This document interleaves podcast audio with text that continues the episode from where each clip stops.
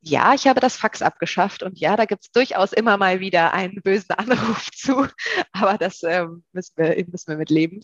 Ähm, oder ein, ähm, dass es bei uns im Telefon mal piept. Das kennt, glaube ich, jeder, der keinen Fax mehr hat. Ähm, aber das ist sehr, sehr selten. Wir, die meisten unserer Kunden haben zum Glück eine E-Mail-Adresse. Es kann immer mal vorkommen, dass jemand sagt, schickt mir das bitte per Post. Aber es ist eher so, dass die Kunden das verlangen. Also ähm, gerade dieses Thema Bestandsarbeit, also zu schauen, äh, jetzt vielleicht nicht jedes Jahr, aber mal alle zwei oder drei Jahre, ist der Kunde denn noch richtig so versichert, wie er versichert ist? Das stellt ja alle Versicherungsmakler vor eine große Herausforderung und uns eben auch. Wir haben 13.000 Kunden. Wir können nicht jedes Jahr äh, per Hand nachrechnen, ob es vielleicht einen besseren Tarif äh, gibt für den einen oder anderen. Und wir bekommen eher Anrufe von jemandem, der dann sagt, okay, ich habe jetzt hier einmal neu gerechnet, ich spare jetzt Geld oder ich kann für das gleiche Geld mehr Versicherungssumme. Wäre ja schön gewesen, wenn wir das vor zwei Jahren schon gemacht hätten. Und das ist eigentlich das Ziel unserer Digitalisierung, dass wir die Bestandsarbeit viel, viel besser machen können und da wirklich dann mit Fug und Recht behaupten können, bei uns sind immer alle im richtigen Tarif.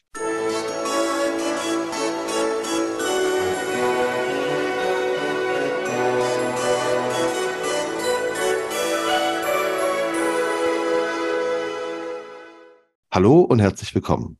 Mein Name ist Marco Peterson und ich begrüße Sie zu einer neuen Folge des Königsmacher Podcasts, dem Podcast der Versicherungsbranche mit den Besten von heute für die Besten von morgen. Heute ist es wieder mal kein Königsmacher, sondern ein Königsmacherinnen-Podcast. Mein heutiger Gast hat zwei Aussagen getätigt, die mich aufhorchen ließen, weswegen ich sie auch unter anderem mit einladen musste.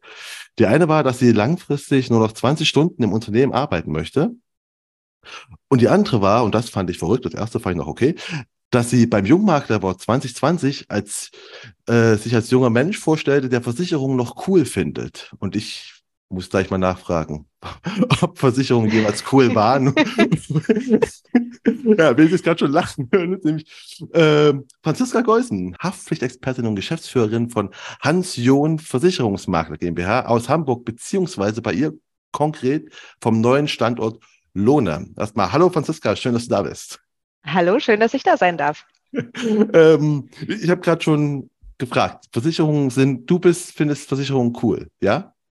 Ja, also tatsächlich ähm, glaubt mir das immer keiner, aber mir macht mein Job wirklich Spaß.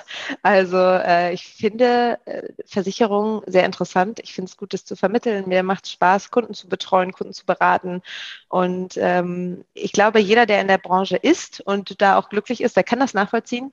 Von außen ist das vielleicht manchmal nicht ganz so ähm, einfach zu erklären. Also gerade wenn man Freunden erklärt, was machst du? Und ich sage mit voller Inbrunst, ich bin Versicherungsmaklerin mit Leidenschaft, kriege ich jetzt selten ein, wow, toll, sondern eher so, ähm, okay, gut. äh, genau, aber mir macht es tatsächlich Spaß, ja. Und ich hoffe, den meisten Zuhörern auch. Das, das hoffe ich auch. Ich, ich glaube auch, also alle Königsmacher, Königsmacherinnen, die ich eingeladen habe, die finden das ganz ähnlich. Aber die hätten nicht gesagt cool. Also cool ist so ein Wort, was ich mit Versicherung nicht in Verbindung bringe. Ja, okay, das ist natürlich Interpretationssache. ähm, man sagt ja auch immer, Versicherungen sind nicht sexy, deswegen haben wir auch so ein Nachwuchsproblem. ähm, anders als jetzt vielleicht ja, Social Media Manager oder bei BMW ja. arbeiten. Aber doch, ich finde es eigentlich ziemlich cool. Ähm, findest du auch cool in Lohne, weil ich habe mir das gerade aufgefallen. Ich habe letzte Woche, der, der Podcast, der letzte Woche veröffentlicht wurde, der war mit ähm, Henrik Trenkamp, der ist auch aus Lohne. Also es sind quasi so Lohne-Wochen gerade. Ach, witzig. Ja, ähm, nee, interessant. Ich kenne ihn gar nicht, glaube ich. Ich hoffe, ich ähm, trete jetzt nicht in ein Fettnäpfchen, aber das kann man ja ändern. Äh, Lohne ist, äh, ist eine ziemlich tolle kleine Stadt mitten in Niedersachsen. Ähm, hier ist die Welt noch in Ordnung, wenn man so will. ähm, nein, also es ist wirklich, wer noch nie hier war, kommt mal vorbei. Ist jetzt natürlich nicht wie Hamburg oder keine Ahnung, Weimar ähm, oder sowas.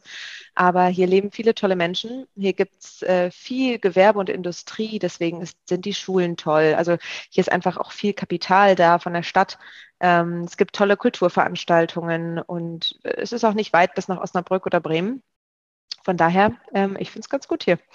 Okay, und ähm, für die Zuhörer, wenn es ein bisschen halt, du hast mir gerade schon erzählt im Vorgespräch, es ist halt noch äh, das Büro, die Gardinen kommen noch und dann wird es Ja, genau, also es tut mir echt leid, aber ich habe noch nicht so viel in meinem Büro stehen. Also ein Schreibtisch und ein paar Bildschirme sind da, aber ansonsten sieht es hier noch ziemlich leer aus. Ähm, ich würde sagen, noch so zwei, drei Wochen und dann lade ich hiermit alle sehr herzlich ein, sich unser neues Büro mal anzuschauen, weil es wird echt schön. okay, wir, wir merken gerade, wir reden schon ein bisschen äh, über dich und äh, ich würde sagen, erst, erst mal, wie im Podcast üblich, stell dich doch selbst mal ganz kurz jetzt vor, wer du eigentlich bist, äh, mit drei Hashtags, äh, die zu dir passen und warum die zu dir passen. Sehr gerne. Ähm, ich würde sagen, wir starten mal mit dem Hashtag Haftpflichtexpertin. Ähm, jeder, der uns ein bisschen beobachtet, weiß, dass wir unter dem Hashtag Haftpflichtexpertin immer unterwegs sind. Und ich finde, der Hashtag passt auch zu mir. Wir haben schon ein bisschen drüber gesprochen. Ich mag Versicherungen wirklich gerne. Und gerade das Thema Haftpflichtversicherung, da bin ich jetzt schon viele Jahre drüber unterwegs und kenne mich, glaube ich, auch ganz gut aus. Und gerade Vermögensschadenhaftpflicht, das ist ja das, was wir hauptsächlich machen, womit ich mich auch hauptsächlich beschäftige. Das macht mir wirklich Spaß und ähm, ich meine auch, mich da ganz gut auszukennen. Und deswegen, glaube ich, passt der Hashtag Haftpflichtexpertin sehr gut. Deswegen habe ich mich jetzt auch Instagram so genannt. Ähm, da bin ich noch ganz neu. Also wer jetzt nachschaut, da ist noch nicht so viel dahinter, aber seid gespannt, da kommt bestimmt was. ähm, der zweite Hashtag, den ich äh, nehmen würde, wäre Working Mom. Ich weiß, wir haben sehr viele Working Moms und Working Dads, die mit Sicherheit zuhören. Für mich ist die Welt noch relativ neu. Mein Kleiner wird jetzt bald zwei. Und es ist schon eine große Herausforderung gewesen, die letzten zwei Jahre, weswegen ich mich auch damit sehr identifizieren möchte, ähm, das unter einen Hut zu bringen. Mein Mann ist auch Geschäftsführer eines Maklerunternehmens. Ähm, wir haben in Hamburg gewohnt und hatten keinerlei Familie, die mal eingesprungen ist, sodass die letzten zwei Jahre wirklich mit Organisation von wer passt wann aufs Kind auf, was ist, wenn es krank ist, dann ist das Kindermädchen krank geworden. Wie kriegen wir das mit den Firmen noch hin zu jonglieren?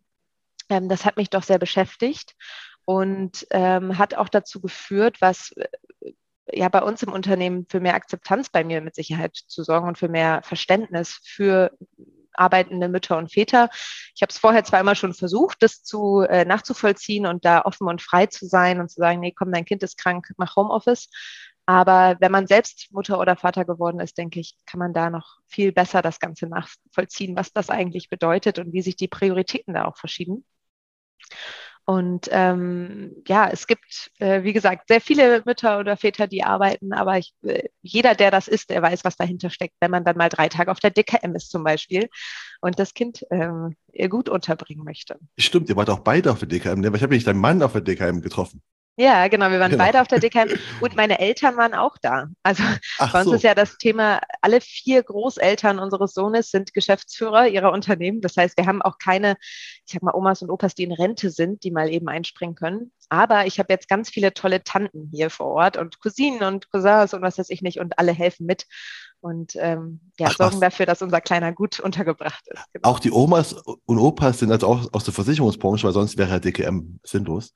Ja, genau. Also tatsächlich drei von vier sind in der Versicherungsbranche. Mein Vater hat ähm, ein weiter oder hat ein Unternehmen, äh, Finas heißen die. Ähm, ja, also wenn ich jetzt Maklerpool sage, dann schlägt er mich, aber es ist sowas in die Richtung. Ursprünglich äh, Konzeptmakler aus dem Privatkundenbereich. Meine Mutter ist dort auch Geschäftsführerin. Mein Schwiegervater, der hat ein Unternehmen, nennt sich Property Expert, kennt vielleicht auch der ein oder andere, die machen ähm, ja so Schadenbegutachtung von Wohngebäudeschäden. Also tatsächlich alle irgendwie Branchenkinder. okay. Genau, ähm, dritter und letzter Hashtag. Äh, das äh, Hashtag Ausbildung. Mir ist das Thema Ausbildung unglaublich wichtig und deswegen spreche ich auch sehr gerne drüber und mache ganz viel in dem Bereich. Ähm, ich selbst habe eine sehr, sehr gute Ausbildung im Bereich der Versicherungsbranche genossen oder genießen dürfen und ähm, habe aber festgestellt, dass in den letzten Jahren immer weniger ausgebildet wird bei uns. Und wir haben jetzt schon, ja, natürlich überall den Fachkräftemangel, aber auch wenn ich eine Stelle als Versicherungsbetreuer ähm, oder äh, Versicherungskaufmann, Versicherungsfachmann, was auch immer ausschreibe, sind die Bewerbungen tatsächlich sehr rar gesät. Und das hat dazu geführt, dass ich gesagt habe, gut, wenn wir keine Leute auf dem Markt haben, müssen wir sie eben selbst ausbilden. Und das hat dazu geführt, dass wir jetzt sechs duale Studenten haben bei uns, was anteilsmäßig, glaube ich, gar nicht so schlecht ist. Und ähm, ich möchte gerne versuchen, alle zu animieren, mehr auszubilden, weil nur so können wir es schaffen, dass Leute äh, in unsere tolle Branche kommen. Ähm, weil wir haben vorhin schon drüber gesprochen, Versicherung ist nicht unbedingt sexy und wir haben so viele sichere Jobs inzwischen, dass die wenigsten sagen, naja, ich mache mal Versicherung, da habe ich ja einen sicheren Job, so wie es vielleicht früher war. Ähm, ja, genau, von daher Hashtag Ausbildung ist mir auch ganz, ganz wichtig. Und da kommen wir auch später. Wir kommen auch später zu deiner Ausbildung. Dann können wir auch mal ein bisschen drüber reden, wahrscheinlich. Oder wir werden dann auch drüber reden, was du bei der Ausbildung jetzt so wichtig findest. Ne? Aber da kommen wir gleich, kommen wir gleich noch zu. Erstmal noch kommen wir noch zu dir, ein bisschen dich kennenzulernen. Ähm, nach den Hashtags ist immer die Frage, wenn du ein Emoji wärst, welches wärst du und warum? Sehr schwierige Frage, da habe ich lange drüber nachdenken müssen. Aber ich glaube, ähm, ich würde diesen, ich weiß gar nicht, wie man das nennt, diesen starken Arm nehmen, also den ah, okay. Chakra-Arm, ja. ähm, weil das auch tatsächlich eines der meistgenutzten Emojis von mir ist. Und ähm, ich versuche auch ganz viel, ähm, ja, meine Mitarbeiter, Freunde und so weiter damit zu motivieren. Also jetzt gerade, wir sind ganz stolz, letzte Woche hat unser, hat einer unserer Mitarbeiter seinen Versicherungsfachwirt bestanden. Und dann habe ich morgens ganz viele Chakra-Arme hingeschickt und du schaffst das. Und ähm, ich selbst bin auch jemand, wenn so große Probleme da vor mir stehen, dann fange ich erstmal an und mach mal. Also so ein bisschen hemdsärmlich, Ärmel hochkrempeln und los geht's. Und ähm, das führt natürlich manchmal auch zu Situationen, in denen ich dann stecke, wo ich mir denke, hm, hättest du vorher mal dreimal drüber nachgedacht, wäre das vielleicht anders geworden. Aber äh, ich glaube, dass man so ganz weit kommt und als Unternehmer das auch eine ganz wichtige Eigenschaft ist, dass man manchmal einfach sagt, komm, wir machen das jetzt mal und versuchen es mal. Von daher glaube ich, dass der Emoji ganz gut zu mir passt. Das definitiv. Ähm, ja, kommen wir jetzt mal zu, zu so, so vier Fragen, immer so entweder oder Fragen. Du sagst einfach, was davon und warum. Mhm. Ja? Okay, die erste ist süßes oder salziges Popcorn? Mm, süßes, früher immer süßes. Ich bin irgendwann mal auf den Geschmack von salzigen gekommen, aber wenn ich wähle, süßes. Und auch im Kino oder auch machst du zu Hause welches, wenn ja? Also tatsächlich, ich habe äh, Popcorn zu Hause. Das habe ich vor Ewigkeiten gekauft und noch nie gemacht. Ich müsste es mal tun, weil irgendwann läuft es bestimmt ab. Ähm, nee, eher so ein Kino-Popcorn-Esser. Also ich muss sagen, jetzt auf der DKM gab es ja auch überall Popcorn. Ich konnte es nicht mehr riechen. Unser Nebenstand hatte Popcorn, sodass ich da gar nichts gegessen habe. Aber so im, im Kino süßes Popcorn doch auf jeden Fall. Wann warst du das letzte Mal im Kino? Ich vermute mal, es wegen Kind. E-, eher schon länger her. Ja, das ist schon eine ganze Weile her. Ähm, ich kann es dir nicht sagen, wann ich das letzte Mal im Kino okay. war. Ich glaube, da habe ich noch in München gewohnt. Also es ist schon eine ganze Weile her und ich könnte auch nicht sagen, an welchem Film, aber es ist bestimmt ah. fünf Jahre her. Ah, okay. Ähm, dann kommen wir zur nächsten. Sprachnachrichten oder Textnachrichten? Auf jeden Fall Textnachrichten. Ich hasse Sprachnachrichten. Also wenn man mal, wenn man sich kurz fasst, okay, also gerade wenn man unterwegs ist und die Antwort schnell reinspricht, alles gut. Aber ich habe so Freundinnen, die gerne auch mal vierminütige Sprachnachrichten schicken. Ich werde verrückt. Und ich habe alles schon auf 1,5-facher Geschwindigkeit immer an. Ähm, aber das ist wirklich, ich finde es ganz, ganz furchtbar. Ähm, ja, also auf jeden Fall Textnachrichten. Und man kann sie ja auch diktieren. Das nutze ich übrigens sehr viel. Ähm, wenn ich jetzt nicht gerade so viele Leute um mich herum habe, dann ist es ein bisschen peinlich. Aber ähm, ich nutze sehr viel, dass ich die diktiere, die, Spre die Textnachrichten, und dann geht es auch ziemlich schnell. Ähm, Im Beruflichen habt ihr da auch schon Sprachnachrichten immer mehr oder gibt es da irgendwie? Mm, also es gibt, dadurch, dass meine Handynummer auf meinen Visitenkarten steht, gibt es durchaus mal Kunden, die mir eine WhatsApp dann schicken aber ich ähm, antworte da immer ähm, per E-Mail dann drauf, weil es ja auch ja, Thema Dokumentation, ja. da können wir jetzt stundenlang drüber sprechen. WhatsApp hilft durchaus äh, bei der Dokumentation. Also äh, nicht wegschmeißen die Nachrichten, aber sonst nee, machen wir das auch alles per Textnachricht eigentlich. Ja, nee, weil ich, hab, ich, ich selbst merke gerade so eine Veränderung. Also ich, ich bin wie du, ich mag äh, null Sprachnachrichten, mhm. äh, merke aber, dass es einfach zunimmt. Also. Ja, ja, doch, das auf jeden Fall. Also klar, immer mehr schicken eine kurze Sprachnachricht. Und wie gesagt, wenn es nur, wenn das wie die Nachricht aufgenommen ist, dann ist es ja auch okay. Aber was mich wahnsinnig macht, ist, wenn dann jemand zwischendurch tausendmal ähm und dann eine kurze Pause und dann nachdenkt und oh, furchtbar. Also ganz schlimm. Ich habe aber eine Mitarbeiterin, die schickt mir immer mal Sprachnachrichten. Da muss ich die 1,5-fache Geschwindigkeit rausnehmen, sonst verstehe ich sie nicht mehr, weil sie sehr schnell spricht und das äh, immer ziemlich auf den Punkt bringt. Dann ist okay. ja. Ähm, das nächste ist Sneaker oder Lederschuhe? Mm, Lederschuhe. Also ich bin tatsächlich nicht der Sneaker-Mensch. Äh, in den letzten zwei Jahren habe ich mir mal welche zugelegt aber jetzt auch nicht so richtig sportschuhmäßig, sondern so ein, so ein Zwischending. Ähm, ansonsten trage ich eher Lederschuhe, also Pumps, Ballerinas, solche Sachen. Gut, und das letzte ist jetzt, du hast ja in Hamburg ist eine Weile gewohnt, ne? Mhm, genau. Gut, dann ist einfach die Frage ganz einfach: HSV oder St. Pauli? Boah, jetzt muss ich aufpassen, wer aus meiner Firma eventuell zuhört, weil da sind die äh, Meinungen natürlich gespalten. Also ich muss ehrlich zugeben, ich bin nicht uninteressiert in Fußball, aber was die Bundesliga angeht, ich verfolge das, aber ich habe keinerlei Sympathien. Äh, mein Vater ist Hamburg-Fan, deswegen müsste ich wahrscheinlich den HSV wählen. Aber ähm, ich sympathisiere durchaus auch mit Pauli. Also es ist beides okay, ich kann mich anpassen. Du, also magst Fußball, verfolgst die Bundesliga nicht als dann eher so Länderspiele oder? Ja, genau. Also doch, ich gucke auch mal, ich gucke auch gerne mal Fußball, so ist es nicht. Ich habe früher auch immer mal Fußball gespielt, aber ähm, ich bin jetzt niemand, der Samstagnachmittag auf dem Sofa sitzt und äh, totaler voller Spannung guckt, wer denn jetzt welches Spiel gewinnt. Normalerweise, ich will das fast jetzt ungern aufmachen, bin ich also der EM-WM-Typ was die kommende WM geht, angeht, wahrscheinlich ja. eher nicht. Also ich habe gerade heute Morgen wieder mit einer Mitarbeiterin darüber gesprochen, ob wir es denn schauen oder nicht. Und ähm, ich denke, ich werde es nicht schauen, ähm, was mir im Herzen wehtut, weil ich liebe das. Ich liebe Public Viewing. Ich liebe es, mit Freunden zusammenzusitzen und Fußball zu schauen. Ähm, aber wie gesagt, eher so Länderspiele als, als Bundesliga. Ah, aber du, du hast gerade schon gesagt, ein gut, guter Übergang. Du hast früher auch selbst Fußball gespielt. Mhm. Ähm, was wollte denn die kleine Franziska mal werden, als sie noch Fußball, als sie noch Fußball spielt? Ich, ich bin mir jetzt gerade nicht so sicher, ob du nicht vielleicht sogar Versicherungs irgendwas werden wolltest. Ähm, nee, eigentlich nicht. Also ich bin ah, ja okay. bin Versicherungskind. Ähm, das heißt, ich habe früher schon immer in den Ferien ja, Policen und Nachträge gescannt. Damals gab es noch kein Bipro, aber meine Eltern wollten schon digital werden. Das heißt, ich durfte am Scanner stehen stundenlang und diese Policen, Nachträge, Rechnungen und so weiter einscannen. Ähm, äh, von daher war ich gar nicht so in Richtung Versicherungsbranche. Ich war mit meiner Mutter mal, mal beim Notar. Und die Notarin war das, äh, die hat damals den Text mh, hm, eher vorgesungen als vorgelesen.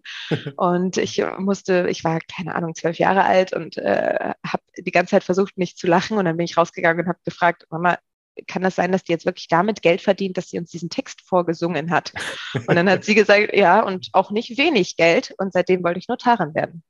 Und ähm, hatte tatsächlich auch das Jurastudium auch schon ziemlich fest eingeplant. Aber wie das so ist, dann kam doch alles anders und ähm, ich bin doch irgendwie in der Versicherungsbranche gelandet.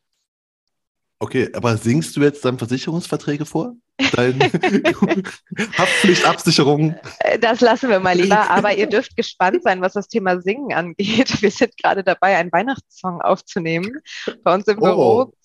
Ich kann euch sagen, ähm, unsere Leute können sehr gut Vermögensschadenhaftpflichtversicherung, aber singen leider nicht, sodass es wirklich mit ganz viel Humor bitte angeschaut wird. Ähm, also wir lachen uns kringelig dabei, weil es wirklich, also äh, wir können wirklich alle nicht singen ähm, und es wird sehr witzig.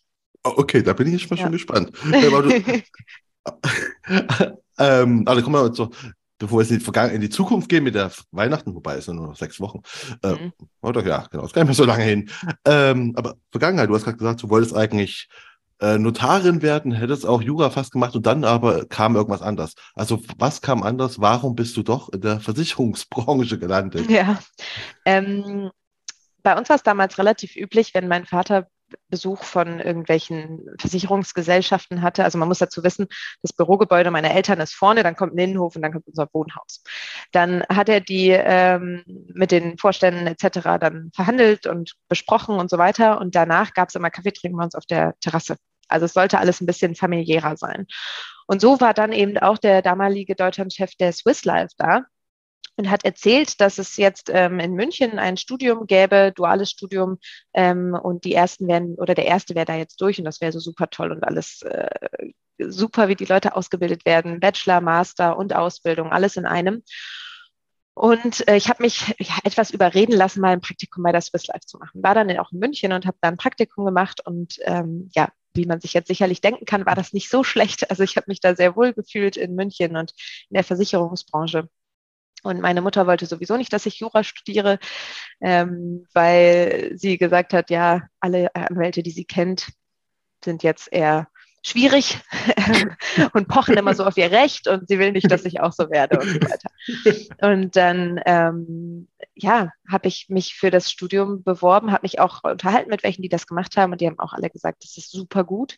Das wurde damals angeboten von verschiedenen Versicherern in München, also Allianz, Generali, Swiss Life, Ergo, Münchner Rück. Die machen, bieten alle dieses Studium an. Und ich habe mich auch erstmal bei allen beworben. Und dann waren Swiss Life, Ergo und Allianz die schnellsten. und ich habe mich dann letztendlich für die Allianz entschieden. Da habe ich mich wohl gefühlt. Das war ein Versicherer, wo ich alles machen konnte. Ähm, also alle Sparten. Bei Swiss Life war eben nur Leben. Und ähm, genau, so bin ich dann bei der Allianz gelandet und habe da meine Ausbildung begonnen. Ah, und das war auch eine duale Ausbildung, wie du gerade sagst. Also einfach ist ja Ausbildung, also eine Ausbildung halt plus Studium, ne? Oder? Genau, also das war parallel Bachelor- und IHK-Ausbildung. Das war an der Uni der Bundeswehr. Also ich habe mit den Soldaten zusammen studiert. Ähm, und die normal, also es waren Trimestern und normalerweise war es dann so, dass wir Montag, Dienstag an der Uni waren und Mittwoch, Donnerstag, Freitag dann ähm, in der Firma und dann hatten wir im BWV so regelmäßige zwei, drei Wochen Kurse, wo wir dann mal eben schnell in zwei Tagen Privathaftpflichtversicherung gelernt haben für die IHK-Prüfung. ähm, und der Anfang, da war ich tatsächlich ganz normal mit den Azubis in den Abteilungen und dann später habe ich alle drei Monate dann die Abteilung gewechselt und durfte dann innerhalb der Allianz ganz, ganz viele verschiedene Abteilungen kennenlernen. Ähm, genau, bis ich dann Bachelor und Ausbildung fertig hatte. Und dann war der Master, der war schon mit integriert damals. Also es war klar, wenn man jetzt nicht die schlechteste Note hatte im Bachelor, dass man dann den Master auch hinten dran gleich macht. Und da war dann die Ausbildung eben nicht mehr parallel, sondern das war praktisch ein Vollzeitstudium. Ähm, und in den, ich sage jetzt mal Semesterferien im Sommer, es waren also, es waren drei Monate Trimesterferien, habe ich dann voll bei der Allianz gearbeitet. Genau. Ah, was war denn die spannendste Abteilung? Weil wenn du sagst, du konntest alle Abteilungen machen und dir war es auch wichtig, viele Sachen zu sehen, welche war denn für dich? War, war Haftpflicht für dich schon die, die interessanteste? Oder? Also ich habe tatsächlich ähm, in privater Pflicht gelernt. Also bei der Allianz wird man unterteilt in, in Sparten. Also die einen machen Unfall, die anderen Kfz. Also ob das jetzt noch so ist, keine Ahnung. Damals war es so. Ähm, und ich fand Privathaftpflicht auch schon immer spannend. Das Thema Haftung, das war ja auch nah an meinem eigentlichen Studio oder Studienwunsch ist übertrieben, an meiner eigentlichen Studienüberlegung. Ähm, von daher fand ich das immer schon gut, auch Schaden, aber es ging halt im Schadenbereich um, ich habe mich auf die Brille meines Nachbarn gesetzt. Das war jetzt so nach dem dritten Schaden nicht mehr so super spannend. Also eine Ausbildung macht man dann ja, ich glaube, alles bis 1000 Euro oder sowas. Ähm, und dann kann ich mich gar nicht so richtig entscheiden, weil jede Abteilung hatte irgendwie was für sich, was schon ähm, bezeichnend war und wo wir auch heute sehr viel Wert bei uns in der Ausbildung legen, ist, in den einen Abteilungen mag das Thema vielleicht spannend sein. Also ich weiß, ich war mal irgendwie in, einer Marketingabteilung, aber wenn sich dann keiner um dich kümmert, dann ist es, bringt es dir halt nichts thematisch. Also ähm, das ist schon sehr, sehr wichtig. Und da habe ich zum Beispiel ähm, eine ganz tolle Phase gehabt in der Vorstandsassistenz, damals noch unter Dr. Gutbellet. Der war damals Maklervorstand bei der Allianz. Und seine damalige Assistentin, die hat sich wirklich, also ich saß mit ihr in einem Büro und wir haben praktisch den ganzen Tag alles zusammen gemacht. Also das war wirklich eine richtig tolle Phase. Ähm, aber da waren ganz viele dabei. Also da könnte ich jetzt noch lange drüber sprechen, über die unterschiedlichen Phasen. Ähm, hast du auch Kundenkontakt schon gehabt damals? Oder hast man da, äh, war das quasi nur alles intern so? Nee, nee, also man fängt direkt ziemlich mit Kundenkontakt an. Ähm, natürlich alles noch überprüft. Also äh, die Schäden, da haben wir ganz normal Briefe und sowas rausgeschickt. Damals, ja, ich weiß nicht, ob man heute noch Briefe schickt, ich glaube schon. Ähm, da hatten wir schon Kundenkontakt, aber keinen telefonischen. Also wenn dann, man konnte uns nicht anrufen, wir konnten schon raustelefonieren, ähm, aber immer unter Aufsicht natürlich. So richtig los ging es dann, als ich im Außendienst drei, drei, drei Monate war ich da auch ähm, im Außendienst war.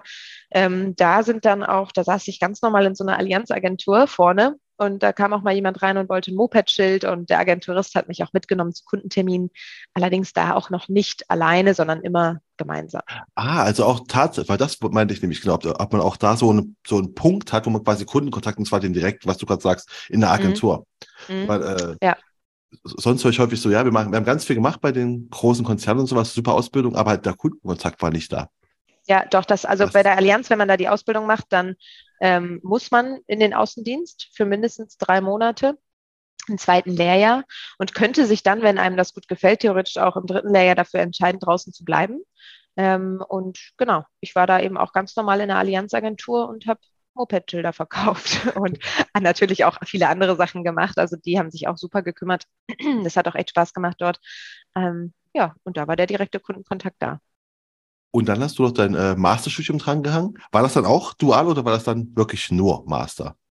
Äh, das war eigentlich nur Master. Also ich habe ähm, nur den, im Sommer gearbeitet, wo, wo dann die Uni frei war bei der Allianz. Und ansonsten war das äh, die Zeit, das waren anderthalb Jahre, wo ich mal wie ein normaler Student gelebt habe und ähm, eben nicht zwei Tage die Woche von acht bis acht Uni und drei Tage die Woche arbeiten, sondern ja, so das Typische, was man kennt, ne? auch mal in der Woche feiern gehen oder am nächsten Tag ausschlafen. Das war dann auch mal möglich. Das war im Bachelor jetzt eher nicht so, nicht so möglich, im Master dann aber schon. Das war Vollzeitstudium. Was war denn in deinem Studium, wenn wir sagen, beim, äh, bei der Ausbildung haben wir gerade schon was, was so interessant war, erzählt. Was war denn beim, bei deinem Studium so das interessanteste Fach oder wo du sagst so, das war cool, das bringt mir immer noch was? Fällt dir irgendwas ein? Ja, also BWL oder war Wirtschafts- und Organisationswissenschaften, da sind natürlich viele Grundlagenfächer. Also da hat man viel sowas wie Logistik oder so. Das bringt mir heute, also Privatwissen, natürlich Grundwissen ist, ist da. Jetzt in der, in der Führung natürlich oder in der Führung eines Unternehmens die ganzen Buchhaltungsfächer. Ich fand es damals furchtbar, aber ähm, bringt mir natürlich jetzt was. Ähm, Im Master hatten wir auch so ein paar Projekte, die ganz cool waren, wo wir uns ähm, große Unternehmen wie, sag mal, Red Bull angeschaut haben und angeguckt haben, wie sind die denn so groß geworden. Wir haben auch einen ähm, Businessplan geschrieben.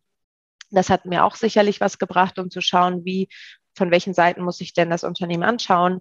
Ähm, das war eigentlich auch ganz cool. Und dann die ganzen juristischen Fächer natürlich. In meiner jetzigen Tätigkeit ist es schon gut, dass ich eben nicht nur Grundlagen BGB-Recht hatte, sondern ähm, auch ein bisschen äh, Gesellschaftsrecht.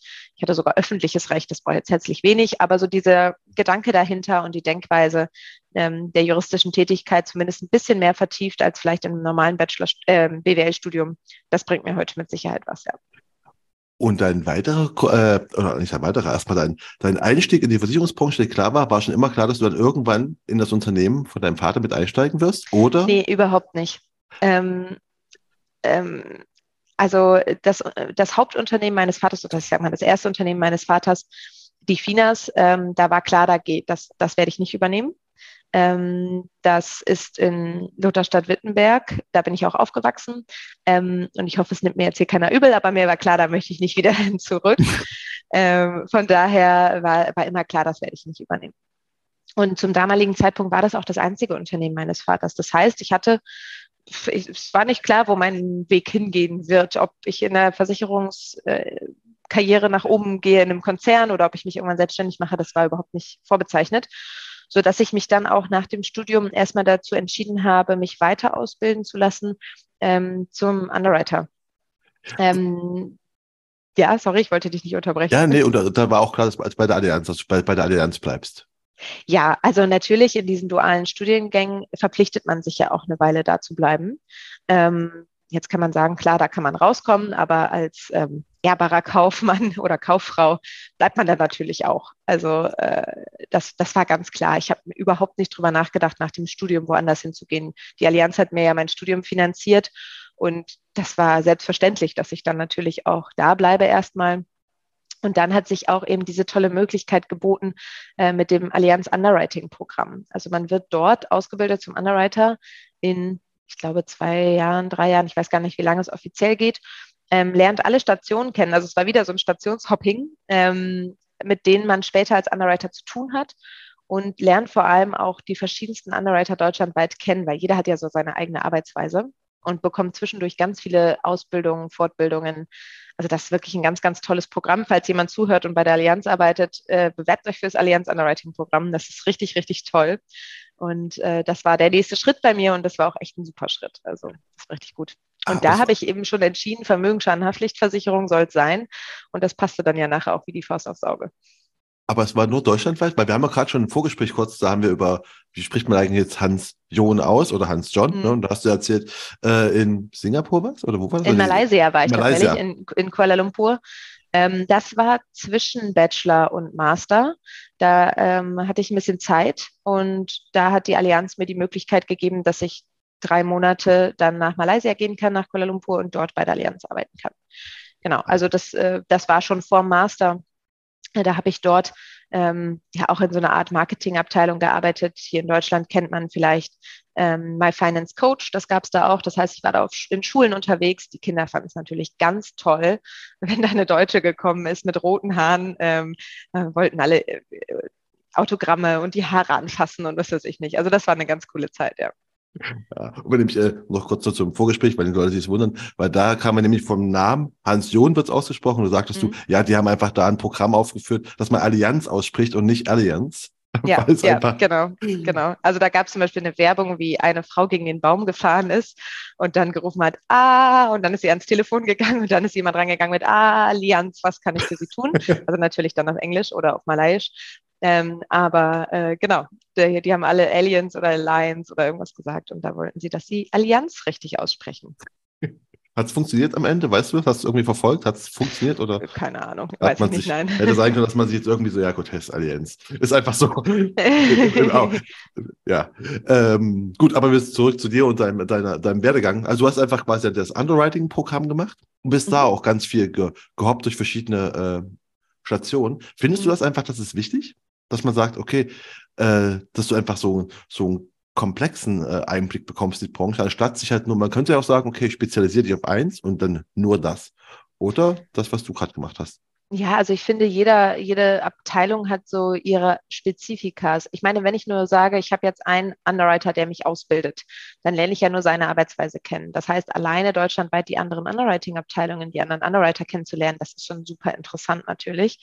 Ähm, das versuchen wir auch bei uns intern im Unternehmen. Also einer macht natürlich die Haupteinarbeitung, aber es sollte jeder mal mit jedem zusammenarbeiten, damit man einfach sieht, wer arbeitet denn wie und vielleicht auch, was machen wir total unterschiedlich, was man vielleicht ändern sollte. Ähm, und sowas da eben auch. Und dann natürlich aber auch, ich war zum Beispiel im Maklervertrieb, ähm, zu sehen, wie arbeitet denn ein Maklerbetreuer, weil ich später dann ja auch mit den ähm, Kunden oder, oder Vermittler betreut habe.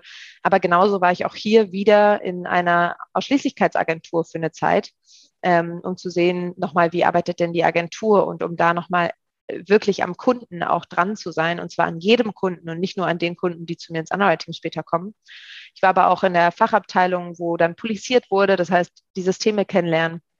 Oder auch beim Produktgeber, wo die Bedingungen geschrieben wurden und die Großanfragen ankamen. Also das war wirklich, ich glaube, besser kann man nicht zum Underwriter ausgebildet werden, als in einem solchen Programm, wo man alles einmal kennenlernt. Ähm, und es hat auch dazu geführt, dass die Abteilungen durch dieses Programm ähm, ja mehr wieder miteinander Kontakt hatten. Also um mal ein Beispiel zu nehmen, jeder hatte so, als wir gekommen sind, sein eigenes Süppchen auf seinem Laufwerk wo so die Fachinformationen gesammelt wurden. Und wir haben dann ähm, mit angeregt, dass es doch ein gemeinsames Laufwerk deutschlandweit für alle gibt, wo alle darauf Zugriff haben. Das sind so Kleinigkeiten, wo man denkt, wie kann das sein, dass das in so einem Konzern wie der Allianz ähm, noch so, so eigenbrötlerisch läuft. Aber ähm, ich glaube schon, dass so ein Austausch zwischen den Abteilungen dazu führt, dass man sich einfach äh, weiterentwickelt und dass auch ein höherer Wissenstransfer stattfindet. Das definitiv, weil meine Frage zielt doch ab, darauf ab, dass ihr das genau so auch bei, bei deinen, du sagst, ihr habt sechs, sechs äh, mhm. Auszubildende, äh, dass ihr die auch in allen Abteilungen quasi genauso halt rum. Absolut. Ja, ja, also die müssen alles einmal mitmachen. Ähm, gerade in der Einarbeitungsphase gucken sie überall mal über die Schultern, was macht denn der eine, was macht der andere. Ähm, wir versuchen auch, dass wir sie regelmäßig umsetzen, weil ich finde, auch wenn man mit einem neuen Kollegen mal in einem Büro sitzt, dann hört man, wie derjenige telefoniert und kriegt da vielleicht nochmal einen neuen Eindruck, ähm, sodass da immer ein Austausch stattfindet. Und dann haben wir natürlich auch ähm, in unseren Team-Meetings regelmäßige Austausche, wo wir über solche Themen dann sprechen. Ah, was ist denn dir besonders wichtig in der Ausbildung? Du hast vorhin erzählt. Also eine Ausbildung ist ein, ist ein Herzensthema von dir, mhm. wo du sagst so, wenn, stell dir vor, du könntest irgendwas äh, überlegen, was du quasi einen Kurs oder eine, weiß ich nicht, eine, eine, ein Seminar, was weiß ich, also irgendwas, was alle Auszubildenden in der Versicherungsbranche machen sollten.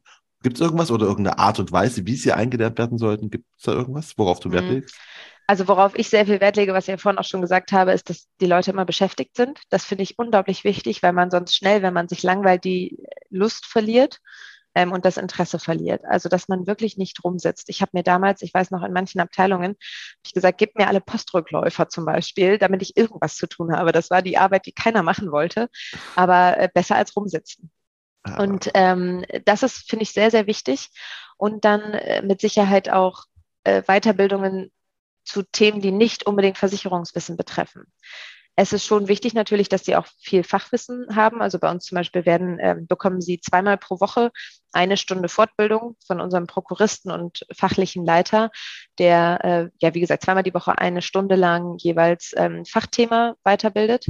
Aber ich finde es auch wichtig, dass man auch links und rechts daneben Weiterbildung erfährt. Und ich habe zum Beispiel selbst über dieses Underwriting-Programm ganz viele Fortbildungen zu den Themen ähm, schwierige Gespräche führen, äh, präsentieren und solche Sachen. Und da lernt man auch viel über sich selbst.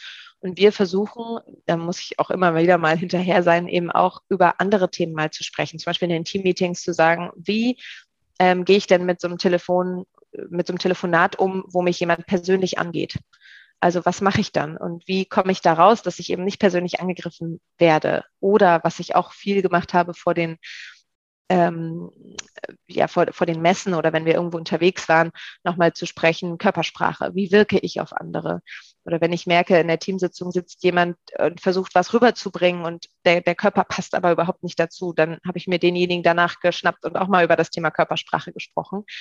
Und da habe ich super viel gelernt bei der Allianz in diesen ähm, Seminaren. Da bilde ich mich aber auch persönlich fort und ich freue mich, wenn solches Wissen auch weitergegeben wird, weil man mit ähm, Ausstrahlung und ähm, Sprechart und Weise, glaube ich, ganz, ganz viel äh, fehlendes Fachwissen auch wieder wettmachen kann, weil äh, man muss eigentlich nur wissen, wo es steht oder von wem ich das Fachwissen bekomme.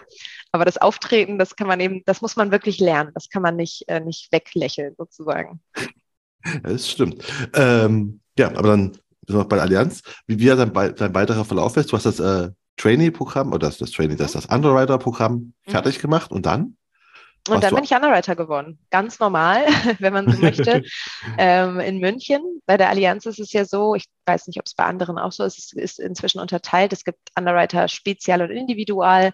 Spezial, diese machen eher so die kleineren Risiken, ein, zwei Anwaltskanzleien, also mit ein, zwei Anwälten ähm, kleinen Unternehmensberater und sowas, alles bis ungefähr zwei Millionen Euro Versicherungssumme. Und ich war Underwriter individual und habe hauptsächlich Kanzleien ähm, betreut, versichert, Risikomanagement betrieben oder äh, auch das Thema D&O gemacht. Ähm, das waren so die beiden Hauptschwerpunkte ähm, bei mir in München und habe dann zum einen Maklerbetreuer begleitet, also Makler betreut auch als Underwriter ähm, oder eben auch die Ausschließlichkeit. Also das war bei uns gemischt habe viele Fortbildungen gemacht, Schulungen äh, durchgeführt äh, zu dem Thema. Und ja, das war auch echt eine super spannende Aufgabe. Ich hatte vor allem auch ein super tolles Team ähm, in München. Das hat richtig, richtig viel Spaß gemacht. Äh, wurdest du quasi auf die Stelle zugelost oder hast du gesagt, ich will das machen? Weißt wie läuft das da bei der Allianz? Mm, also es muss natürlich was frei sein, das schon. Aber in München wurde eine Stelle frei oder war eine Stelle frei. Von daher haben wir da gar nicht groß drüber diskutiert.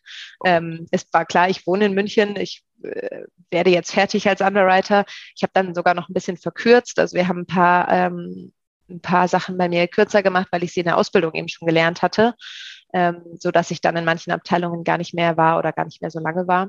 Und dann ähm, habe ich als Underwriter da angefangen. Also natürlich habe ich ein äh, kurzes Einstellungsgespräch gemacht, aber die Branche ist relativ klein. Also schon während des Programms lernt man ja dann die künftigen möglichen Chefs kennen, ähm, so dass da äh, war das, dann war das eigentlich ziemlich klar. Die Stelle muss natürlich immer offiziell ausgeschrieben werden in dem Konzern. Aber äh, ich sag mal so, Underwriter Vermögensschadenhaftpflichtversicherung, da gibt es jetzt nicht so viele, die sich auf so eine Stelle bewerben, äh, weil einfach viele das Fachwissen natürlich auch nicht haben. Von daher war das äh, ja ziemlich einfach. Kannst du noch an deinen, deinen allerersten Fall oder wie nennt man das Fall? Kunden? Also als ja. Underwriterin erinnern, wo du quasi wirklich auch die volle Verantwortung hattest? Nee, ehrlich gesagt nicht, weil das schon im Programm so fließend ah, okay. war, dass ich äh, zum Beispiel in der Ausschließlichkeit, als ich da war, komplett alleine die Kunden betreut habe und auch alleine bei den Kunden war. Ähm, weil natürlich so ein, ich sag mal, Durchschnittsausschließlichkeitsvermittler und das, da nehme ich die Makler gerne mit rein, ähm, jetzt nicht so viel Ahnung von Vermögensschadenhaftpflicht hat. Ähm, nee, kann ich mich nicht mehr dran erinnern. Es gibt natürlich so ein paar Kunden, ich weiß noch mal, einmal bin ich bei einer Kanzlei fast rausgeflogen. Ähm, der, der, hatte die Kündigungsfrist verpasst und wollte dann, dass ich ihm vor Ort ähm, bestätige, dass äh, wir darauf verzichten, auf diese Kündigungsfrist. Ziemlich große Kanzlei, die ähm, nachher dann auch von 20 auf 40 Millionen Deckung erhöht hat. Also ist alles gut gelaufen, aber nach zwei Minuten wäre ich da fast rausgeflogen. Also es war aber auch so alte Schule, ne? so, ein, so ein, ja, so ein typischer etwas älterer Herr, der immer kurz seine Macht spielen lassen musste. Ist aber gut gegangen. Weil das wäre gerade auch meine Frage gewesen, ob die einfach sagen, da kommt so, ein, so, so eine junge Frau, will mir jetzt ja. irgendwas über die Vermögenshaftpflicht, weißt du, das ist nämlich genau, ja, das wäre mein Gedanke. So ein, so ein ältere, alte Schule, dass sie sagt, was, was will die Kleine hier? Ne? Ja, also, ja, das passiert immer mal wieder. Und dann ähm, diskutiert man zehn Minuten und die merken, oh, da ist ja doch ein bisschen mehr dahinter und dann ähm, geht das immer gut aus. Ja, okay. Gut, also, aber die, okay, dann lass sie auch mit sich reden. Und ähm, du warst jetzt Underwriterin. Offensichtlich hast du ja Spaß bei dem Job gehabt. Ja. Wie, wie, wie lange warst du das jetzt? Und warum bist du es nicht mehr? Ähm, wie lange war ich Underwriter? Also tatsächlich im Job war ich, ich schätze so zwei Jahre, anderthalb Jahre, zwei Jahre sowas.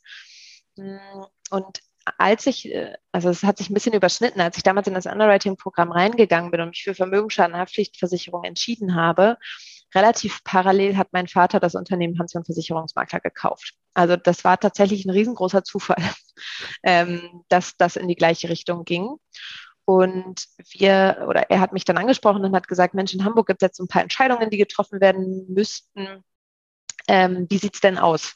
Möchtest du das irgendwann mal machen? Wenn ja, willst du vielleicht die Entscheidungen schon mittreffen? Also lass doch mal drüber reden. Nicht, dass ich jetzt hier irgendwas mache und du sagst nachher, hättest du mich damals mal gefragt. Ähm, und ja, so sind wir dann ins Gespräch gegangen. Ich war damals noch relativ jung, 25, glaube ich, oder 24 und ähm, haben dann gemerkt, warum denn nicht jetzt? Warum sollte ich denn nicht jetzt als Geschäftsführerin nach Hamburg gehen und nicht erst in zehn Jahren zum Beispiel? Und äh, so hat sich die, die, Idee dann immer weiterentwickelt. Ich habe dann auch ähm, meinen jetzigen Co-Geschäftsführer Mark Hinrichsen kennengelernt. Wir haben uns super verstanden und haben dann gesagt, nee, komm, ähm, ich übernehme jetzt den weiteren Geschäftsführerposten, der eben damals besetzt werden sollte. Und wir probieren das einfach mal, ob es klappt, weil das Fachwissen ist da. Klar, ich war extrem jung, aber ähm, ja, könnte ja gut gehen und ist auch ganz gut gegangen, wie man ja heute merkt. Offensichtlich. Ähm, ja, aber das ist ja spannend. Das ist wirklich ein guter Zufall. Ne? Das war genau das Thema, was du, worauf du dich fokussiert hast. Mhm, auch das genau. Thema ist, ja. äh, was Hansion macht. Und dann bist du halt genau, du bist als, als, als junge Geschäftsführerin da reingekommen in mhm. ein Unternehmen, was gerade aufgekauft wurde von, von deinem Vater erste Frage ist, wie, wie haben denn die, die Mitarbeiter darauf reagiert? War das für die okay, weil du hast das, das Know-how gehabt oder war das so, oh Gott, es kommt hier irgendjemand Neues, irgendwo, die Tochter vom Chef kommt her? Ja, ja. Also ich glaube, wir müssen zwischen erster und zweiter Reaktion unterscheiden. ich kann natürlich schon verstehen, ich kann jetzt nicht in die Köpfe reinschauen, aber dass viele sagen, ähm, also jetzt kommt da die Tochter von und die ist noch so jung, was soll die denn hier und was kann die eigentlich? Und das kriegt sie ja nur, weil sie die Tochter von ist. Kann ich total verstehen. Hat jetzt niemand mir offen ins Gesicht gesagt, aber ähm, könnte ich gut nachvollziehen, wenn jemand so denkt. Und ähm, man sieht ja auch immer wieder, wie das auch schief geht, dass jemand nur, weil er Tochter von oder Sohn von ist, einen Job kriegt, aber äh, vielleicht gar nicht dazu geeignet ist, ähm, eine Geschäftsleitung zu übernehmen. Ähm, mir hat damals extrem mein Fachwissen geholfen. Das muss man einfach sagen. Also nach äh, ein paar Tagen, Wochen haben die meisten dann eben doch festgestellt, dass ich äh, vermögensschadenhaftlich ganz gut kann und dass sie mit fachlichen Fragen sogar zu mir kommen können. Und das hat mir natürlich extrem geholfen, ein gutes Standing dann auch im Unternehmen zu bekommen. Ähm, äh, mit Sicherheit ist meine Führungsart ein bisschen anders als von anderen. Also ähm, mit sehr viel, ich versuche sehr viel Eigenverantwortung zum Beispiel an die Mitarbeiter zu geben. Ähm, habe zwar schon eine, eine strengere Führung, wenn man so möchte. Also ich sage auch mal, was nicht geht, aber eben äh, mit Eigenverantwortung. Und da äh, gibt es sicherlich ein, zwei, die damit nicht so gut klargekommen sind, die auch heute nicht mehr im Unternehmen sind. Das ist auch voll okay. Also ich glaube, fast immer verlässt man nicht das Unternehmen, sondern man verlässt den Chef. Und ich kann das auch gut akzeptieren, dass ein, zwei mich verlassen haben, weil wir einfach nicht gut harmoniert haben. Ähm, aber umso schöner ist es jetzt, dass wir jetzt ein tolles, großes Team haben, die eben von Anfang an teilweise jetzt äh, damit sozusagen im Unternehmen aufgewachsen sind, wie ich führe und äh, was ich mache. Und so klappt das jetzt ganz gut. Und ja, also die meisten sind geblieben. Ähm, das, spricht für, das spricht für dich. Weil die, die zweite Frage, die ich dann äh, anschließend habe, denke ich mir, okay, da kommt die, die Tochter vom Chef, ne? Okay, die hat auch Fachwissen, aber hast du auch äh, im, im, im Sachen von Digitalisierung und so, ich meine, du kommst aus von der Allianz, ne? Wo mhm. wahrscheinlich ganz viele Sachen halt schon äh, auch wenn du sagst, hey, die haben jetzt ein Deutschlandlaufwerk erst durch uns gehabt und irgendwie, es war komisch in einem großen Konzern, trotzdem werden die schon digitalisiert gewesen sein. Und dann kommst du bei Hans John rein und da war es, äh, vermute ich, noch eher so alte Schule, oder? Nein, also ich habe ja vorhin schon mal äh, kurz erwähnt, dass ich früher immer schon in den Schulferien scannen durfte, weil meine Eltern sehr digitalisiert sind und immer schon alles digital haben wollten und bloß kein Papier. Und ähm, von daher bin ich jetzt nicht mehr in ein Unternehmen gekommen, was voller Aktenordner war. Also das muss man schon ganz offen sagen. Ähm, das haben meine Eltern schon erledigt. Also es war ja, ich glaube, anderthalb, zwei Jahre zwischen, äh, meine Eltern haben das Unternehmen übernommen und ich bin dann als Geschäftsführerin eingestiegen.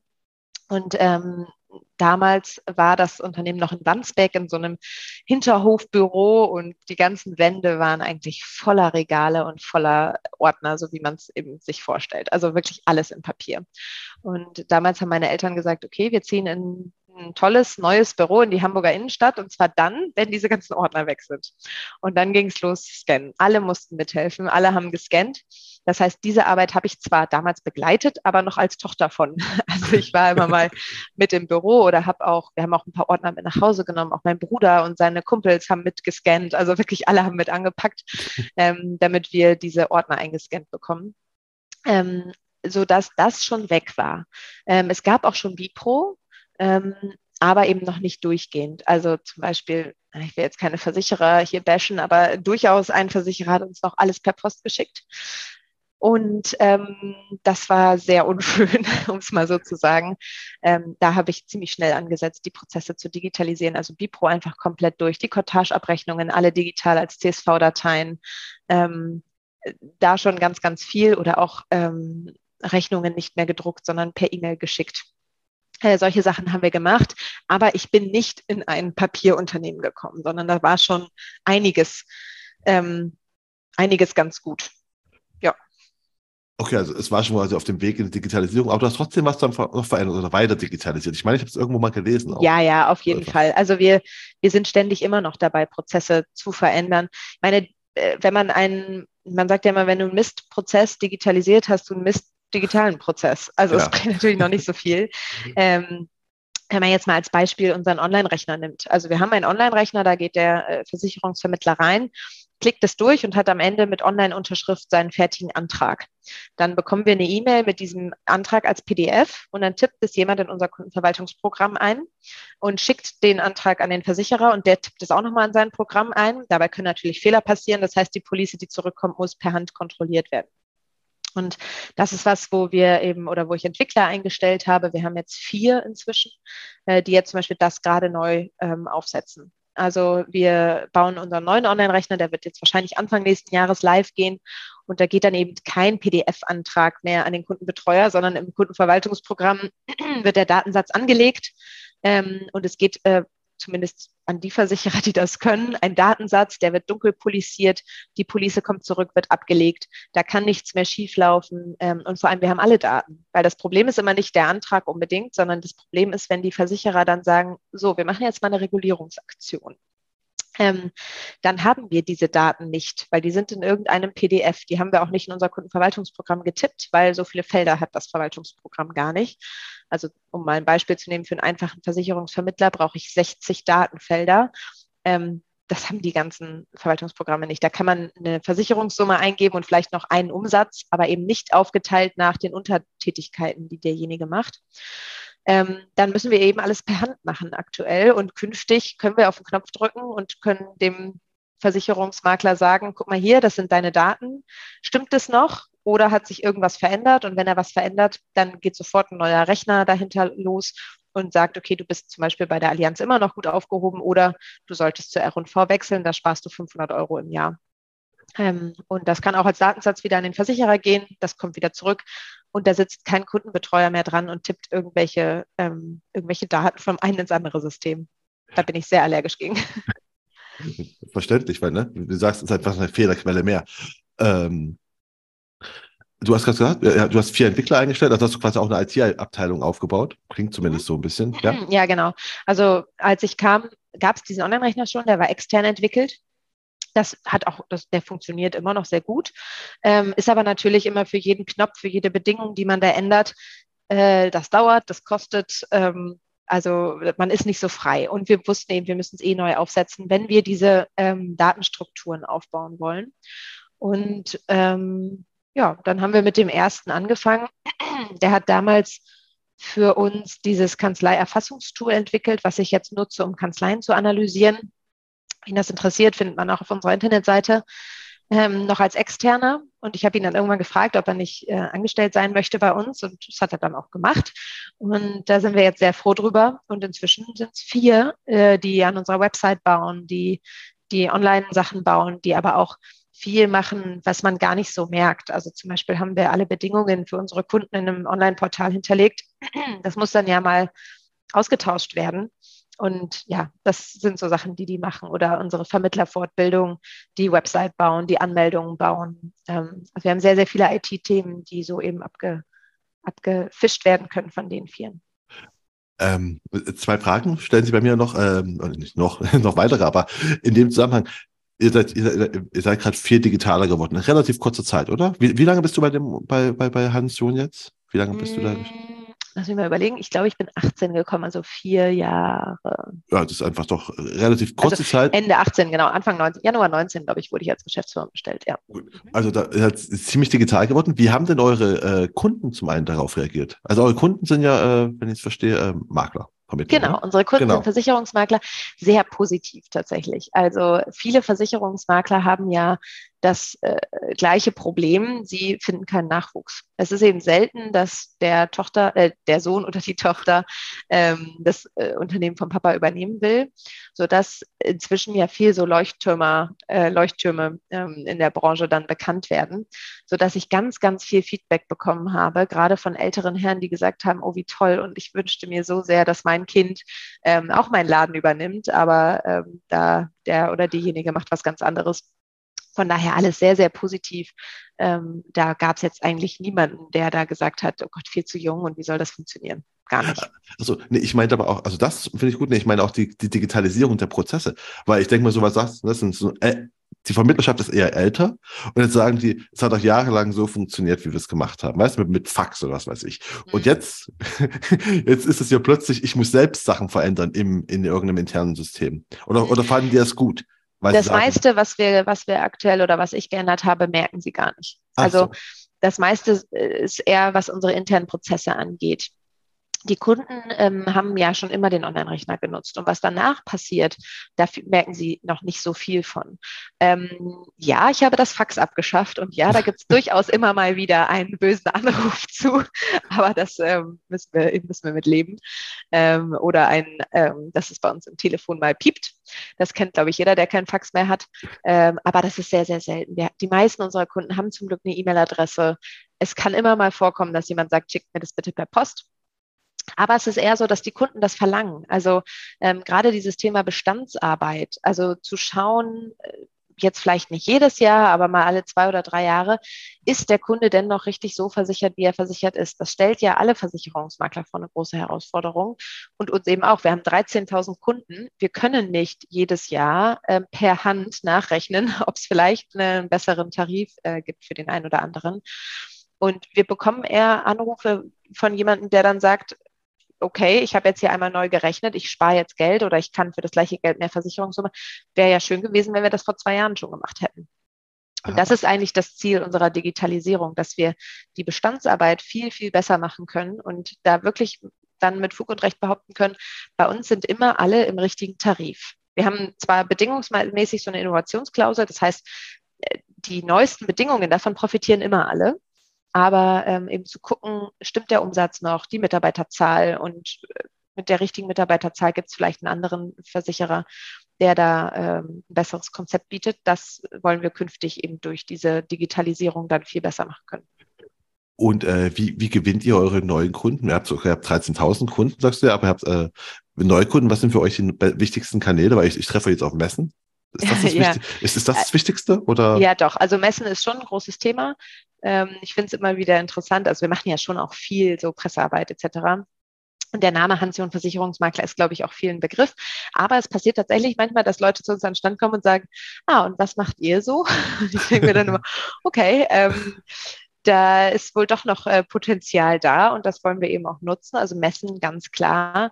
Ähm, dann äh, die Pressearbeit, Social Media ist jetzt selten so, dass wir über Social Media ähm, direkt Kunden gewinnen. Wobei ich hatte tatsächlich schon ein paar, die mir auf LinkedIn dann geschrieben haben. Aber es ist, das ist jetzt nicht so super häufig. Ähm, aber durch, durch Artikel zum Beispiel, die wir in Fachzeitschriften haben, sind durchaus schon welche zu uns gekommen, die dann gesagt haben, Mensch, ich habe den Artikel gelesen, könnt ihr meine ähm, Police vielleicht auch mal prüfen? Ähm, man muss so ein bisschen unterscheiden zwischen den Einzelmaklern, die wir da sicherlich gewinnen können, ähm, und größeren Vertriebseinheiten. Ähm, da ist es ehrlich gesagt viel Zufall. Also schon auf den Veranstaltungen unterwegs sein. Ähm, also jetzt bin ich zum Beispiel auch diese Woche beim BDVM, nächste Woche beim AfW. Ähm, da lernt man natürlich viele größere Entscheidungen auch kennen und Netzwerken ist mit Sicherheit da nicht schlecht. Weil meine Frage zielt nämlich darauf ab, weil, äh, ob halt, ähm, das ist ja quasi B2B-Geschäft, ne? Mhm. Ob halt da nämlich genau diese analogen Netzwerkveranstaltungen nicht sogar noch besser sind, weil im Vergleich dazu, oder im Vergleich, du hast ja aus dem vorhin am Anfang gesagt, du hast jetzt gerade einen Instagram-Kanal aufgemacht, die Haftpflichtexpertin. Ähm, warum? Nur, nur so, äh, weil das sinnvoll ist für die Zukunft oder erstmal um zum Testen? erstmal zum Testen. Ehrlich gesagt, äh, so ein bisschen war das Druck von außen, weil ähm, Dori, äh, die war ja auch schon hier bei dir im ja. Podcast, äh, Dori Rechtsschutz, äh, die liebe Doreen hat mich immer auf irgendwelchen Instagram-Posts verlinkt mit meinem privaten Instagram-Profil. Ich habe dann ständig Anfragen bekommen. Und es war wirklich, also mein Instagram-Privatprofil ist wirklich privat. Da habe ich nur die allerengsten Freunde ähm, und das ist ja wirklich sonst niemanden. Und irgendwann habe ich dann dem Druck nachgegeben und gesagt, ja, okay, versuchen wir das jetzt mal. Und ich habe bisher ehrlich gesagt noch nicht so viel gepostet, so ein paar Stories, aber noch kein Reel oder sowas. Das muss ich jetzt mal noch ausprobieren. Ähm, und das funktioniert aber schon ganz gut. Ich glaube aber, dass für mich diese Social Media Sachen wie LinkedIn, Instagram eher branchenintern funktionieren. Also äh, ich glaube jetzt nicht, dass ich da viel, wobei ich mein Versicherungsmakler ist natürlich auch branchenintern, aber dass es eher so ein Netzwerkgedanke ist, ein Bekanntwerden. Ähm, also auf der DKM war das unglaublich, wie viele mich angesprochen haben mit, ja, ich kenne dich, du kennst mich nicht, aber ich kenne dich von LinkedIn. Ähm, und das ist eher das Thema. Und so ein bisschen natürlich auch die Hoffnung, wenn ich dann mal ein schwieriges Thema mit einem Versicherer habe, dann vielleicht den richtigen in der richtigen Abteilung zu kennen, ähm, um das mal aus dem Weg räumen zu können. Ah, okay. Was hätte ja auch noch sein können, also mein Gedanke war, vielleicht ist ja auch noch für, du sagst selbst, ne, Nachwuchs ist halt nicht so breit gesät in der Branche, dass du ja. sagst, okay, ich will einfach das, das quasi ein bisschen nach außen tragen, dass man halt, wenn man sich vielleicht bei uns bewirbt, sieht, ah, okay, die haben auch einen coolen Instagram-Kanal, ne? also mhm. das gehört sicherlich dazu. Also ich finde immer, wenn man sich bei einem Unternehmen bewirbt, was man dann nicht im Internet findet, das ist dann immer schon ein bisschen schwierig. Ähm, das sicherlich auch. Ähm, bisher ist jetzt noch niemand zu mir gekommen, der gesagt hat, Mensch, ich habe dein LinkedIn-Profil gesehen, finde ich total toll. Aber äh, was nicht ist, kann ja noch werden. Und ich denke auch, dass es da vielleicht auch ein paar Branchenkinder gibt, dass man dann einfach sagt, ähm, seinem eigenen Kind, ich kenne da jemanden, die machen total tolles duales Studium, bewirb dich da doch mal. Vielleicht klappt das ja irgendwann auch mal so. Ah, okay. Äh, klar, also ich kann mir das gut vorstellen. Ähm, ich habe jetzt mal, dazu passt gerade eine Ausbildung und sowas, passt gerade ganz gut. Ich habe eine Frage, die ich immer nur Frauen stelle, ne? voll sexistisch in dem Podcast, weil Königsmacherinnen. Und zwar ist es eine Frage, warum es so wenig Frauen in der Branche gibt, und zwar im Vertrieb. Weil du bist ja eine von den wenigen immer noch, mhm. äh, die halt aber auch, äh, die man halt sieht, die auch erfolgreich sind und so weiter. Aber es muss ja einen Grund geben, warum es so wenige Frauen gibt. Kannst du mir das erklären? Tja. Oder, hast, oder hast, hast, du eine Idee?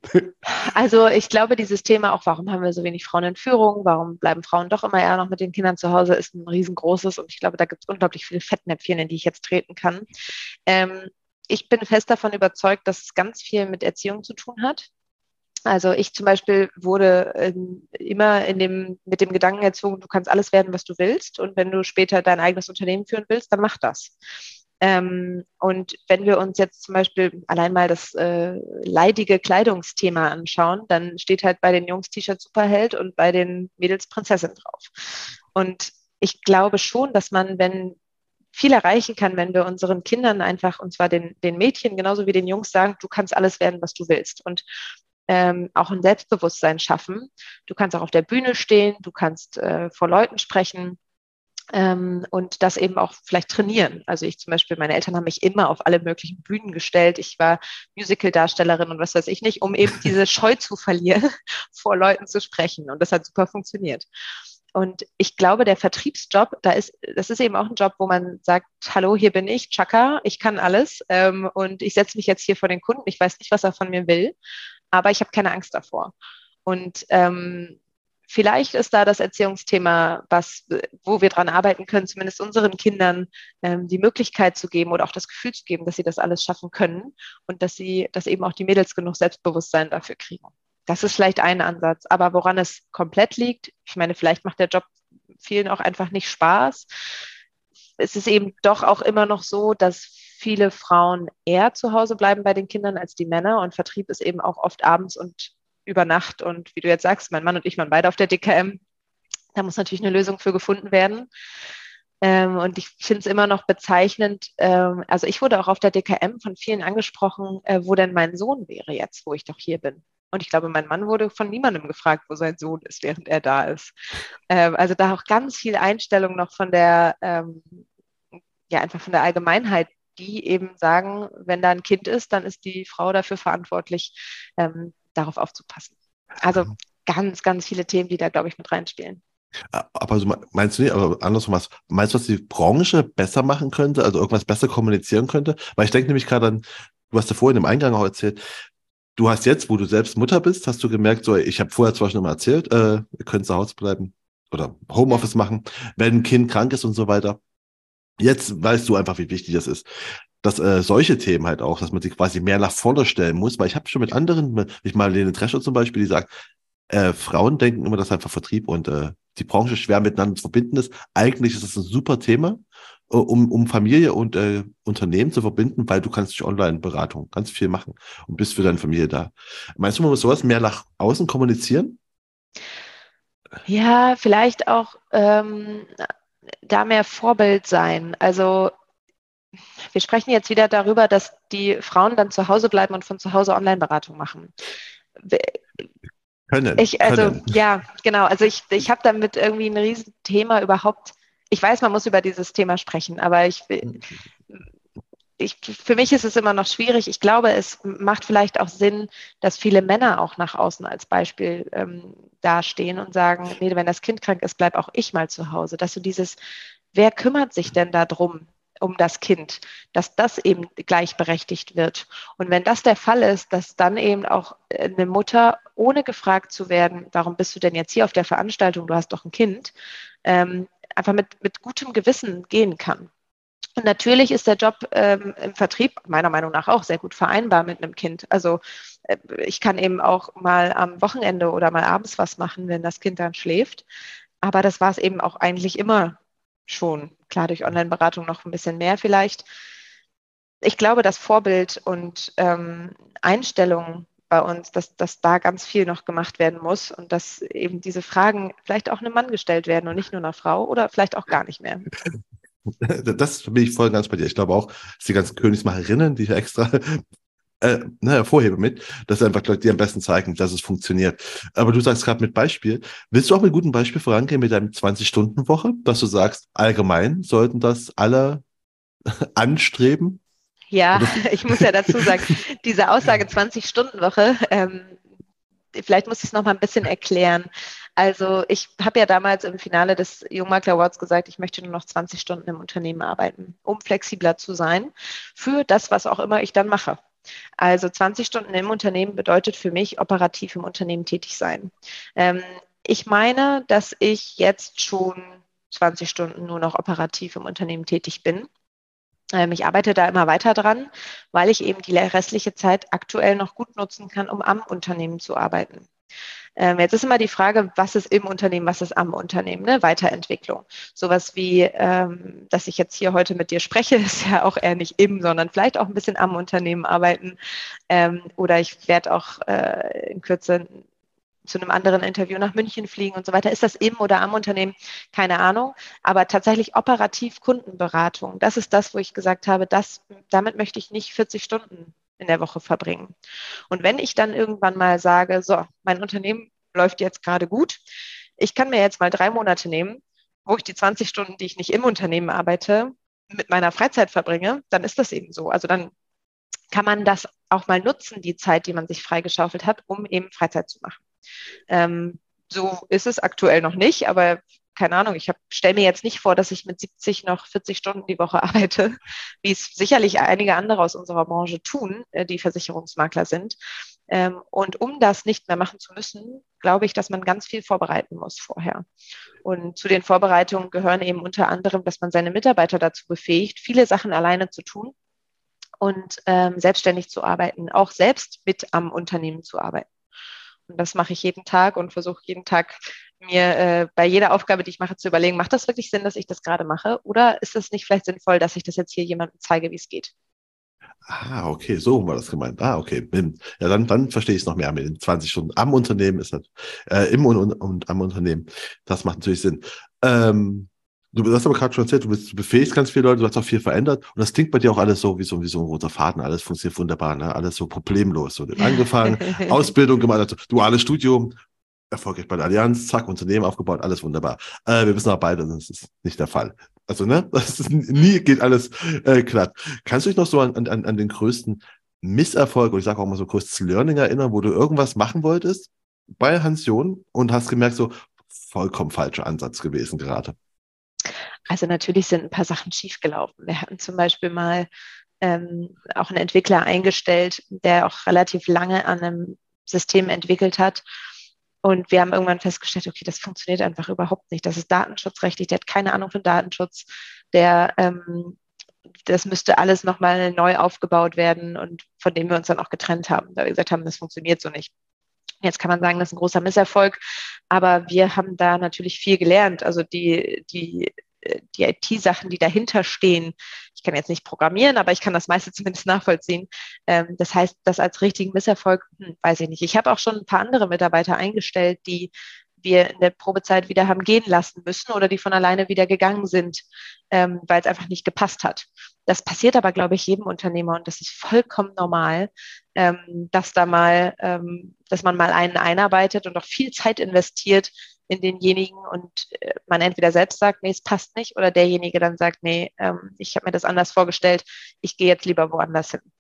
Also von daher, das, äh, was es tatsächlich noch nie gab, war so ein richtig großer Misserfolg. Da bin ich toll, toll, toll bisher ganz froh drüber, aber ganz viele kleine natürlich. Äh, oder dass ich mal viel Zeit investiert habe in eine Neukundengewinnung und das dann nachher nicht funktioniert hat. Natürlich, das ist aber, glaube ich, ganz alltäglich. Das stimmt. Ich glaube auch dass einfach, der Blick, also ich glaube, der Blick ist relevant, ob Dinge, ob es ein großer Misserfolg ist oder nicht. Wie du gerade selbst sagst, ne, ihr habt da jemanden reinge, äh, eingestellt, der hat lange gearbeitet, das eigentlich große Kosten sind, ne?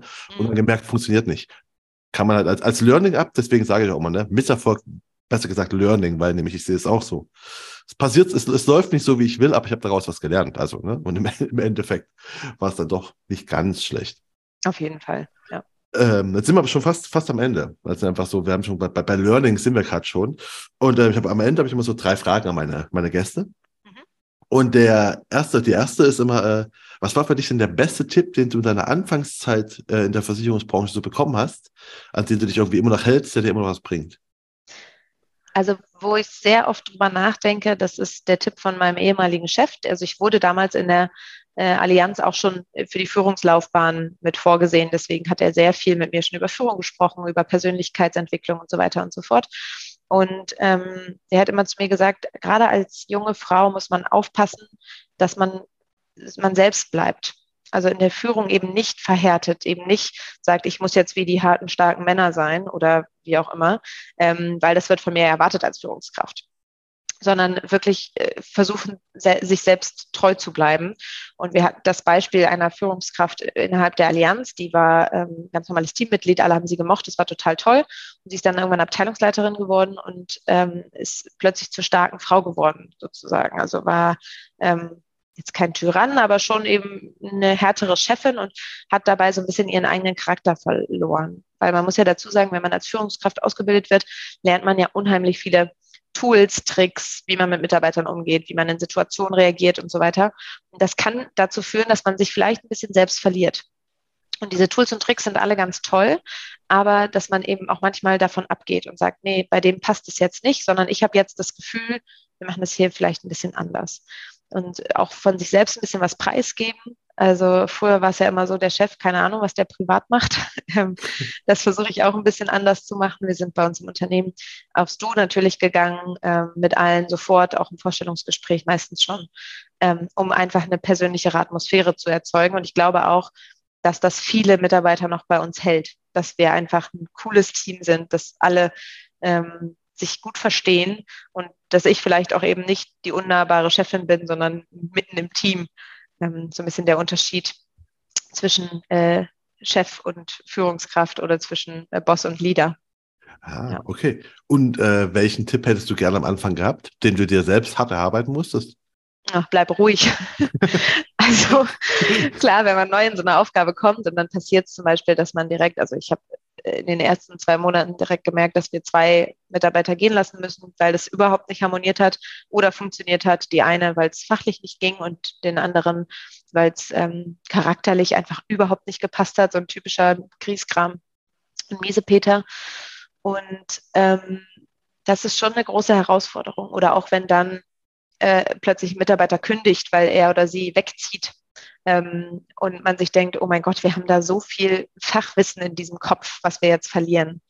Ähm, da nicht komplett in Panik zu verfallen, das habe ich auf jeden Fall gelernt ähm, im Laufe der Zeit und natürlich auch entsprechend vorbereitet. Also wir haben jetzt intern zum Beispiel so ein Handbuch, wo wir alles Fachwissen festhalten, sodass jetzt, ähm, und ich hoffe, dass jetzt dass hier keiner falsch versteht von meinen Mitarbeitern, die sich das eventuell anhört, aber egal wer kündigt, äh, fast egal wer kündigt, dass wir alles ziemlich gut auffangen können.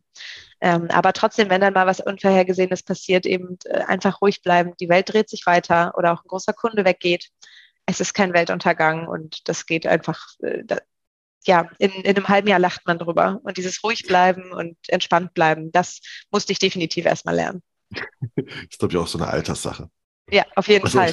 Alterssache mit, ich meine, klar, ich war, glaube ich, 25, als ich angefangen habe. Viele fangen an, mit 30 das zu lernen, andere vielleicht erst mit 40. Aber ähm, eine Erfahrungssache auf jeden Fall, wie ja, oft man diese genau. Situation hatte. Ja. Definitiv. Ähm, ja, und die letzte Frage ist immer, ähm, welche Bücher könntest du empfehlen, die man gelesen haben sollte und warum?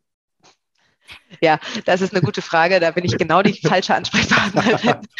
Also ich ähm, muss dazu ein bisschen erläutern. Ich habe früher zwei Bücher gelesen aber darüber wollen wir jetzt mal nicht sprechen. Also das war so, ich habe den ganzen Tag inhaltlich hochkomplexe Sachen gelesen, mache ich auch heute noch, so dass ich, wenn ich gelesen habe, dann im Urlaub oder so wirklich Kopf aus und Buch auf. Also jetzt nicht die allerhärtesten Schnulzen, aber eben auch nicht besonders tiefgehendes, ähm, tiefgehende Bücher. Also äh, den einen oder anderen wird vielleicht Lucinda Riley was sagen und sowas. Das habe ich immer im Urlaub gelesen.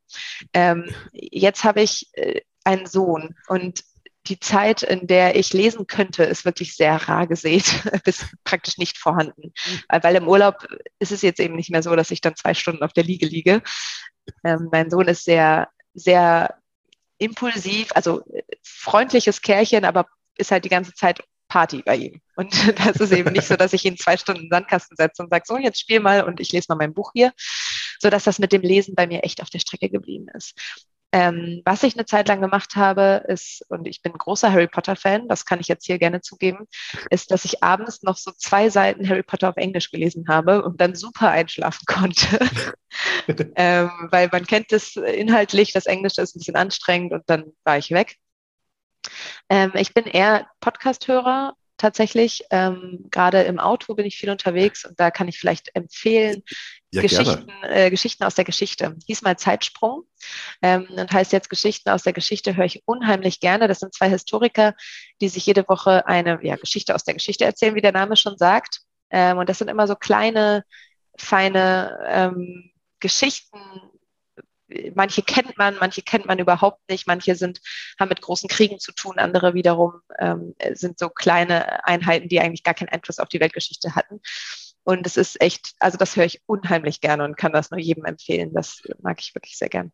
Äh, kann ich auch empfehlen. Höre ich mir auch tatsächlich an. Einen von den wenigen Podcasts, die ich regelmäßig höre. Und ah ja, witzig. Auch, ja, also, also ich, ich auch. Halt, das finde ich echt super. Also es ist einfach schön, dieses gegenseitig irgendwas erzählen und dann halt, äh, was du sagst, große Themen versus so ganz kleine, unbekannte Menschen, die irgendwas getan die man nicht mehr kennt, ja. die trotzdem was Cooles gemacht haben. Ja, ähm, ja hast du noch andere, du kannst auch noch einen anderen Podcast empfehlen. Statt, statt Bücher kannst du auch Podcasts. Ach, ja, nee, ich glaube, das höre ich eigentlich am meisten und dann die typischen Versicherungspodcasts höre ich natürlich, äh, wie deinen zum Beispiel.